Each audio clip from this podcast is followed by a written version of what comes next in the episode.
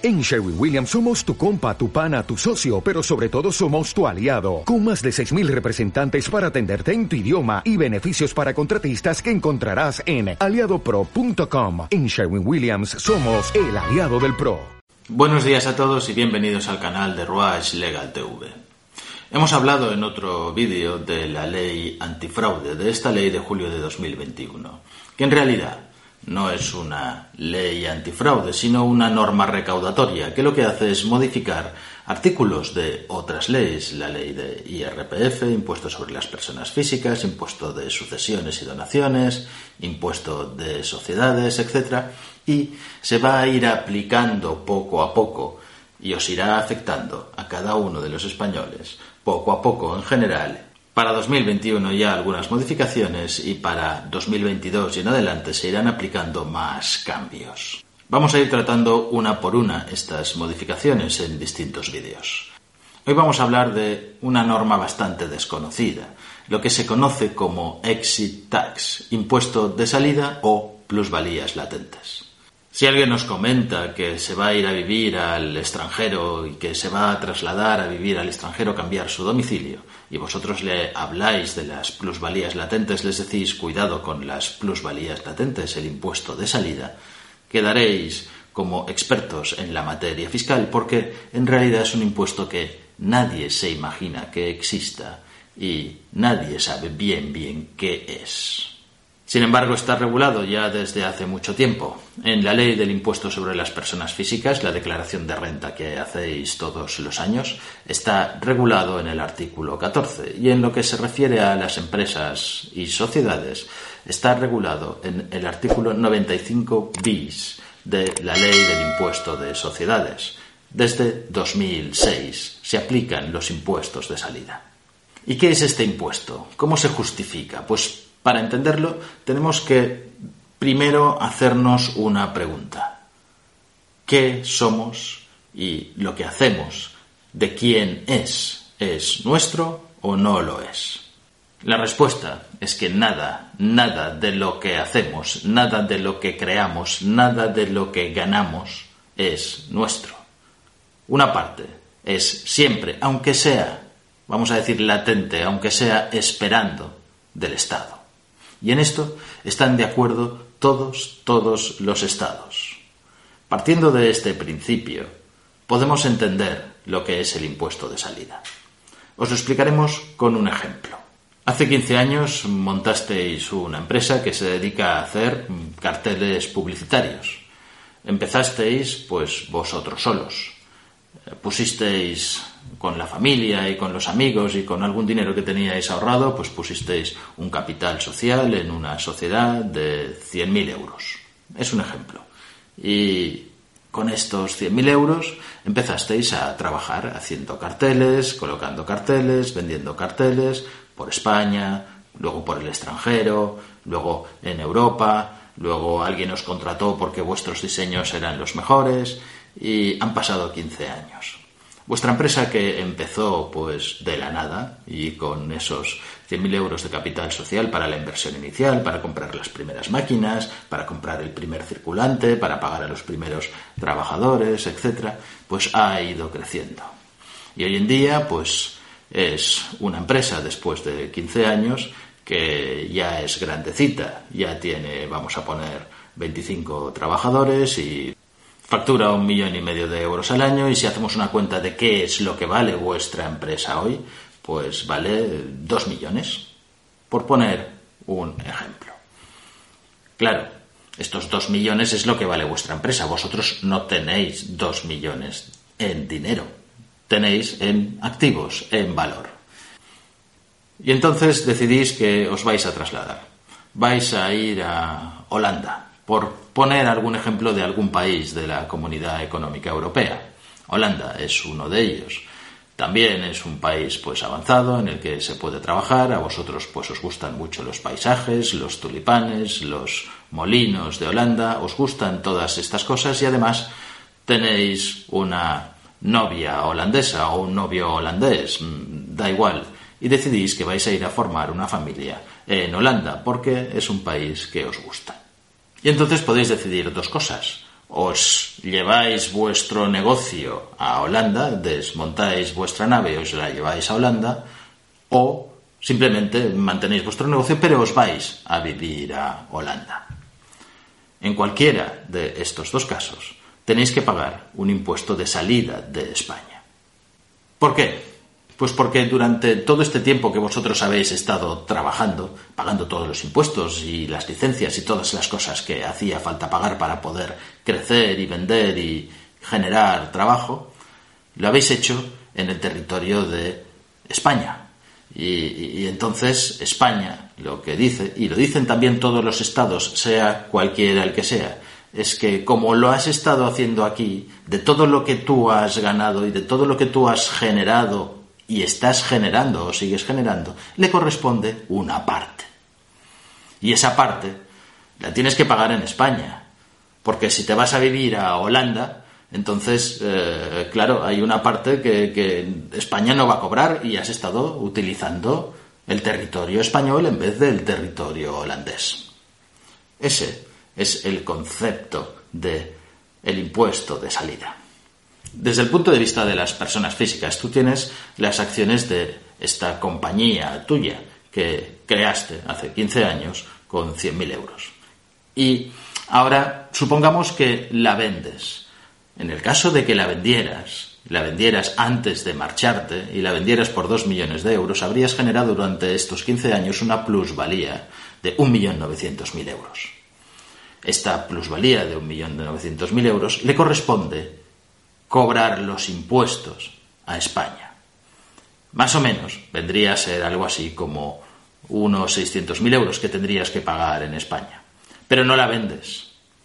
Si tú te vas y vas a vivir entonces a Holanda y cuando llevas 3, 4 años en Holanda te hacen una buena oferta y te dicen la vendo, Claro, si no existiera este impuesto de salida, tú pagarías entonces tus impuestos en Holanda y no en España y los países quieren reservarse ese derecho a cobrar sus impuestos. Tampoco es que vayas a pagar dos veces porque como hay convenio de doble imposición, unas cosas se compensarían con las otras, pero España se guarda que tienes que pagar este impuesto de salida. Si habláramos de la empresa, si la empresa, pues tú lo que hicieras es trasladarla, ¿eh? y se pudiera, no en todos los países puedes trasladar una sociedad, a veces tienes que cerrar y liquidar la sociedad española y luego crear una nueva que adquiera los activos de la sociedad española. Entonces sería una disolución y pagarías por los beneficios de, o por el patrimonio que te quedara al disolver esta sociedad en España. Pero supongamos que la puedes trasladar, que puedes trasladar tu empresa a Holanda y en Holanda te dicen, sí, esta empresa vale, la registras aquí en Holanda y tú te llevas todo lo que tenías a Ámsterdam, en Holanda, y vuelves a poner aquí tu empresa y sigues trabajando aquí tu empresa. Pues España también va a decir, eh, has estado aquí generando un valor y no me has pagado por este valor. También la empresa como sociedad tiene entonces que pagar por haber trasladado su domicilio. Y habrá que ver cuál es el valor de todo lo que te llevas para que te puedan poner los impuestos. Esto se justifica como una medida anti-elusión. Si tú te vas a Holanda, Holanda pues tiene unos impuestos de sociedades que son menores que los españoles. Tiene un impuesto sobre personas físicas que incluso pueden ser mayores que los de los españoles.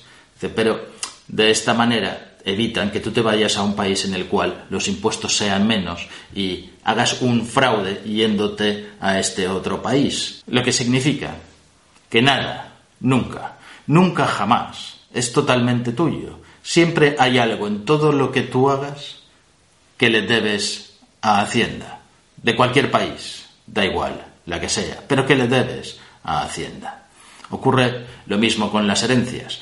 Tú has estado trabajando toda la vida y al final tienes un pequeño patrimonio que ha sido acumulado y, lo quieres dejar a tus hijos, aunque ya hayas pagado tus hijos, van a tener que volver a pagar porque el Estado reclama una parte de lo que ya es tuyo. Ese es el impuesto de sucesiones y donaciones. No lo tratamos en este caso, pero el paralelismo puede ser más o menos el mismo. Lo único que aquí lo dividimos entre territorios. En cada sitio tienes que pagar lo que has generado en cada sitio. El Estado es, en cierta manera, propietario incluso de una renta que es ficticia, que tú no has llegado a cobrar ni a ejecutar. Porque piensa que en cualquiera de los dos casos que te he dicho, que te vas y no trasladas tu empresa, o que si trasladas tu empresa, imagínate que nunca la vendas. Imagínate que ese impuesto que tú teóricamente ibas a generar, no lo generas nunca, pues porque no la vendes. Porque se la vas a dejar a tus hijos, que ya pagarán por las herencias. O porque a partir de entonces empieza a ir mal y la tienes que cerrar. Da lo mismo. En cualquier caso, habrás tenido que pagar este impuesto de salida en el momento en el que se haya devengado este impuesto de salida. La Comunidad Económica Europea ya ha hecho algunas matizaciones y está diciendo, oiga, si la empresa después vale menos, también tiene que computarse que cuando este señor vende la empresa no vale, por ejemplo, digamos que ya no vale dos millones, sino que valía uno entonces el impuesto tiene que aplicarse menos porque le han pagado uno y, valía en realidad uno. Es una minusvaloración y esto se tiene que tener en cuenta. Cuidado que esto no tiene que ser tan duro que haga prácticamente imposible o inviable que las personas puedan moverse, porque existe la libre circulación en toda Europa y en todo el país, de personas, de mercancías, de todo. Y entonces hay que compaginar más o menos las dos cosas. ¿Qué es lo que decía la legislación hasta ahora? ¿Qué es lo que tiene de nuevo esta ley antifraude recaudatoria? Pues que antes lo que te decían es que, claro, como tú no tienes ese dinero, ¿cómo vas a poder pagarlo si no lo tienes? Porque lo que tienes son valores, pero no tienes dinero. Entonces, en el caso de que no tuvieras dinero, tú podías solicitar que se aplazara este impuesto hasta que lo vendieras. Y si no lo vendías nunca, pues ya pagarían después tus sucesores o tus herederos, pero hasta que vendieras podías solicitar que no se devengara este impuesto de salida. El cambio, la modificación de 2021, y se aplica ya de todas las operaciones que se realicen en 2021, es que a partir de ahora no puedes aplazarlo hasta que lo vendas, sino que lo puedes fraccionar en cinco anualidades como mucho tienes que hacer esa valoración y en cinco anualidades tendrás que pagar los impuestos. Y como claro es un pago aplazado, además con intereses, intereses de demora por el pago. Y este es el impuesto de salida. Si os queréis trasladar, tenéis que tener en cuenta que habrá que pagar estas plusvalías latentes y es mejor que ahorréis y que tengáis el dinero para poder hacerlo y que después no os venga a perseguir Hacienda. Si sois trabajadores normales y ciudadanos normales, no os preocupéis, esto no aplica de esta manera. En estos casos de lo que se trata es de que si vosotros habéis estado en España pues hasta el día 30 de octubre, todo ese año lo tenéis que tributar en España y a partir del año siguiente, donde ya habéis pasado seis meses en otro país y tenéis otra residencia fiscal, lo tenéis que pagar en el otro país. Esto es bastante normal. Pero para las plusvalías estas latentes os aplican solamente en los casos, por ejemplo, de acciones y no de mm, el dinero de los salarios que vosotros podáis estar ganando o de vuestra casa, en los casos en los que tengáis al menos el 25% de una sociedad y ese valor supere el millón de euros, o en el caso de que tengáis acciones, por ejemplo, cotizadas en bolsa, que tengan un valor mínimo de 4 millones de euros. Si no, este impuesto no se os aplica. Pero volvemos al concepto. De todo lo que hacemos, de todo lo que tenemos, de todo lo que somos, al final pertenecemos a alguien, a algún Estado, sea uno o sea otro. Pero nunca, nada. Y creo que ni nosotros mismos nos pertenecemos a nosotros mismos. Si te ha gustado el vídeo, dale al like, dale a la campanilla para recibir notificaciones sobre los nuevos vídeos que vamos a ir subiendo sobre este y sobre otros temas. Y no te olvides de suscribirte al canal y poner tus comentarios. Seguro que tienes algo que decir.